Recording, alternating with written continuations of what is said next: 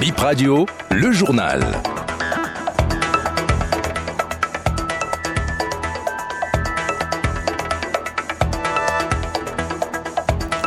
Bonsoir à vous, voici le sommaire de la grande édition du journal du soir sur Bip Radio.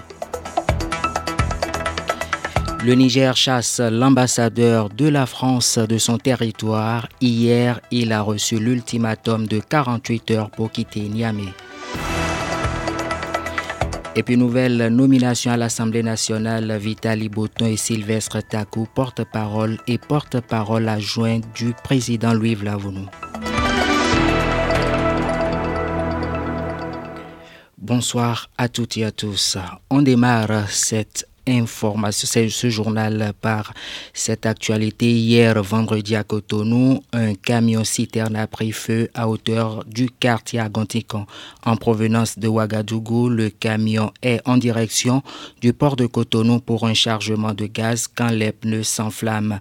Menu de son extincteur et avec l'aide des conducteurs de taxi-moto, le camionneur a éteint le feu avant l'arrivée des sapeurs-pompiers.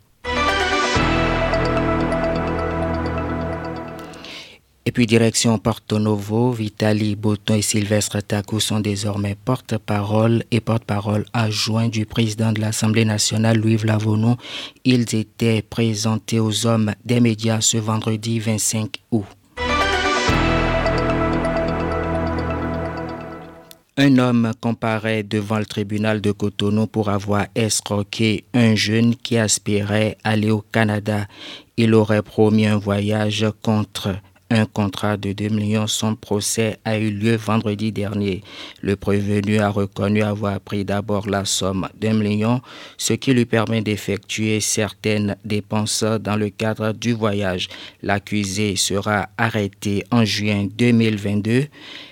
La Cour a renvoyé le dossier au 13 octobre 2023 pour production des preuves d'échange entre services de production et visa canadien et l'accusé.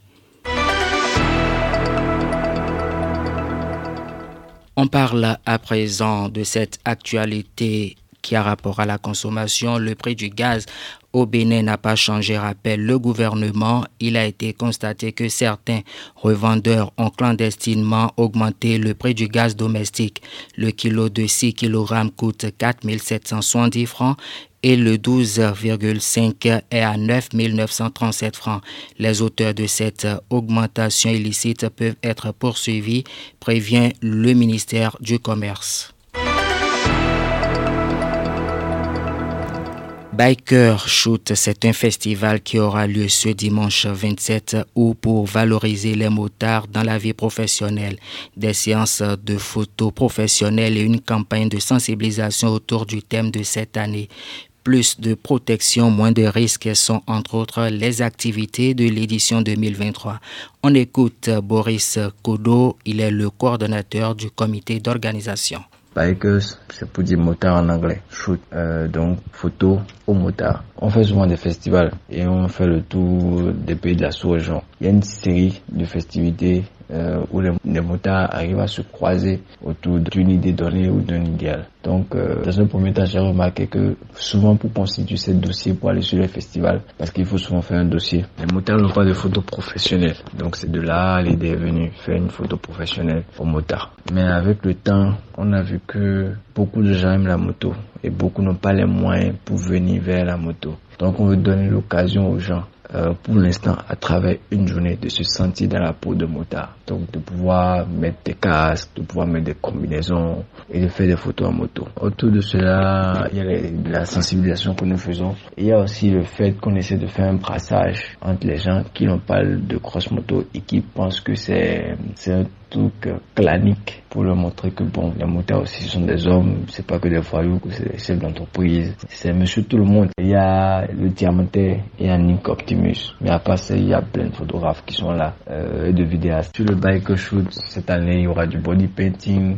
il y aura de la customisation, une activité de sensibilisation sur la sécurité routière, puisque le thème de cette année, c'est plus de protection, moins de risques. Donc nous sommes en partenariat avec le Centre national de sécurité routière qui nous a affecté une ONG qui soit là pour faire des sensibilisations.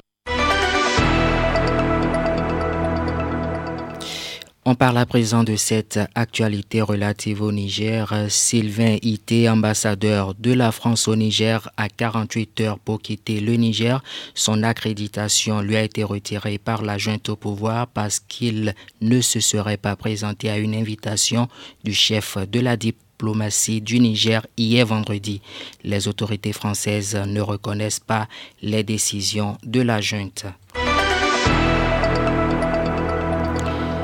Cette information sportive pour vous à présent, la manche retour de la confrontation à sec Coton FC est prévue pour ce 27 août 2023 à Yamoussoukro.